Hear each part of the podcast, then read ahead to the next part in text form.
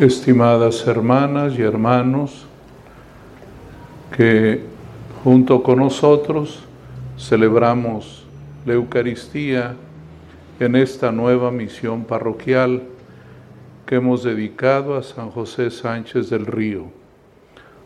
Mandamos nuestra bendición y nuestro saludo a todos los hermanos que desde sus hogares nos están acompañando. Gracias ciudadano presidente municipal de aquí de, del Carmen, Gerardo, secretario, su esposa. Gracias por estar con nosotros, estimados diáconos, padres Toño, padre Adrián y padre Carlos. Con gusto he querido venir a celebrar con ustedes. Es deber nuestro, en la medida que podemos, estar muy cerca de las comunidades y cerca de los fieles. Hacemos todo el esfuerzo para que así sea. Quiero pedirles a ustedes que rueguen a Dios para que haya más vocaciones sacerdotales y podamos estar presentes en tantos nuevos territorios que tiene nuestra arquidiócesis. Un servidor llevo aquí casi ya cumpliré ocho años de obispo y en este tiempo, gracias a Dios, más de 40 nuevas parroquias se han erigido en nuestra arquidiócesis, siempre para acercarnos lo más que podemos a los fieles. Ahora, igualmente estoy contento por esta nueva misión parroquial que se llama misión para dar a entender que hay un dinamismo, que hay que avanzar y que hay que llegar a tener la estructura pastoral y la estructura también organizativa de la comunidad y la declararemos parroquia a su debido tiempo. Pero ya como escucharon, el padre Carlos recibe toda la autorización para llevar todo como en cualquier parroquia. Aquí habrá libro de bautizos, libro de matrimonios, de confirmaciones, de comuniones, todo como en cualquier parroquia. De tal manera que si alguno desea casarse, ya no necesita ir a ninguna otra de las parroquias, sino aquí directamente con el Padre Carlos. Quiero decir nada más tres pensamientos. Primero, ¿para qué existe la iglesia y por qué hay parroquias? Y yo creo sintetizarlo de este modo. Una comunidad parroquial tiene como misión conocer, amar y servir a Cristo. Eh, ahí resumo toda la misión de la iglesia y de cada parroquia. Conocer a Cristo. Para conocerlo, el sacerdote y ustedes, junto con él, tienen que llevar adelante la catequesis en todos los momentos y circunstancias, catequesis para niñas y niños, para jóvenes, para adolescentes, para hermanos adultos, catequesis cuando celebran un sacramento, como el sacramento del bautismo, el sacramento de la confirmación, de la comunión, el sacramento del matrimonio. Y si algún día que hay una celebración del eh, ministerio sacerdotal también una catequesis sobre el sacerdocio. Es importante conocer a Jesús. Y esta es la tarea de la catequesis. No es tanto aprender cosas de memoria, que desde luego hay que aprenderlas, pero sobre todo es conocer a Jesús, conocerlo. Que ustedes tengan ese sano deseo de conocerlo, de leer las escrituras, de leer los evangelios, de saber quién es Él. El domingo pasado recuerdan que apenas el Señor Jesús le preguntó a Pedro, ¿quién dicen ustedes que soy yo? Esa, esa respuesta la tenemos desde luego de parte de Dios que nos ayuda a entender, pero nosotros también tenemos que conocer conocer a Cristo. Segundo, hay que amar a Cristo No se ama lo que no se conoce. Hay que amar a Dios, amar a Cristo. Y para ello la iglesia nos da los sacramentos, que es para aumentar el amor a Cristo, la confesión y de modo especial la Santa Misa, la Eucaristía. Es el sacramento del amor, el sacramento del amor. El que come el cuerpo de Cristo y bebe su sangre, acrecienta en él el amor y la vida. La promesa del mismo Señor Jesús fue esa.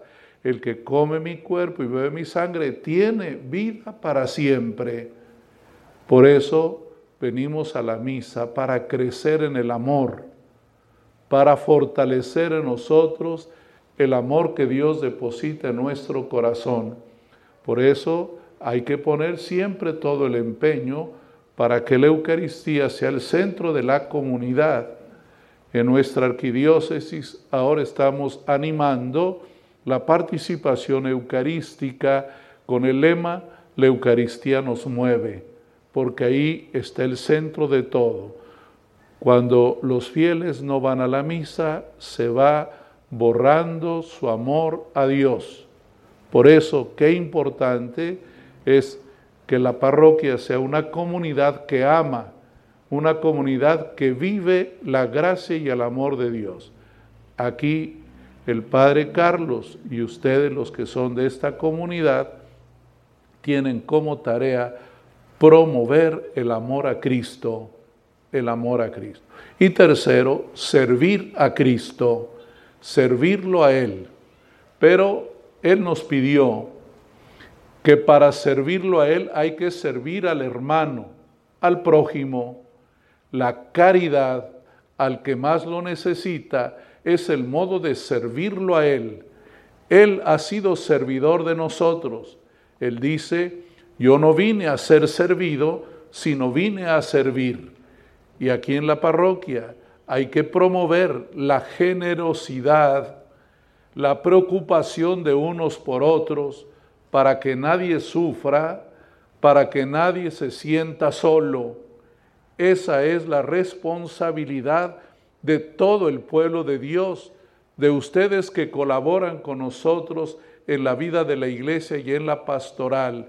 Tenemos que estar al pendiente en la medida que podemos, con todo nuestro buen ánimo, para que nadie esté solo, para que nadie padezca solo, para que nadie vaya a morir de hambre, que no haya un hermano que vaya a morir de hambre. Parezco exagerado, pero hay que cuidarlo, hay que cuidar esto. Saben que nuestro estado de Nuevo León y Caritas Monterrey ha asumido aquí la coordinación para que Nuevo León vaya avanzando en hambre cero y ese no solamente es un deber civil ciudadano, es también compromiso de todo creyente. De esa manera servimos a Cristo, de esa manera servimos a Dios. Esta comunidad pues tiene esa triple tarea, conocer, amar y servir a Cristo. Pero hoy el Señor también nos dio un mensaje muy importante que yo quiero resumir en dos ideas. Esas palabras que nos impactaron, que el que no trabaje, que no coma. Son palabras del apóstol, palabras serias. No se vale ser perezoso, no se vale quedarse cruzado de brazos. Tenemos que trabajar para comer. Hay una bonita tradición bíblica y de nuestra iglesia, resumida en esa frase de San Benito Abad, que dice, ora y trabaja, ora y trabaja, las dos cosas, orar y trabajar. Y luego el pensamiento del Evangelio. Cristo nos invita a ser muy auténticos, que seamos buenos por dentro y por fuera porque de qué sirve estar bonitos por fuera si por dentro no lo estamos. A veces hay frutas que son muy bonitas por fuera y por dentro tienen gusanos que no se pueden comer. El Señor quiere que nos dispongamos a seguirlo a Él para que así sea nuestra vida. Todos tenemos que luchar, todos tenemos algo de hipócritas, todos. Todos le fallamos, somos pecadores, pero debemos de ponernos en el camino de cambiar y de transformar la vida. Que no estemos a gusto cuando por dentro somos unos y por fuera somos otros. Esa es una consigna que debe siempre acompañarnos a todos de cuidar nuestro interior, pero también el exterior. Así es que no se olviden las tres ideas que les dije. La parroquia es para conocer, amar y servir a Cristo. Y luego la enseñanza del apóstol Pablo, el que no trabaje, que no coma. Ya saben las consecuencias de la gente floja. La gente floja se hace agresiva, molesta, qué feo es vivir con un perezoso. Siempre está agresivo, porque se defiende para que nadie le diga ponte a trabajar o busca chamba. Bueno, y segundo, algo a muy largo plazo, pero que tiene que ser siempre nuestra buena disposición, que nuestro interior esté sano y también nuestro exterior.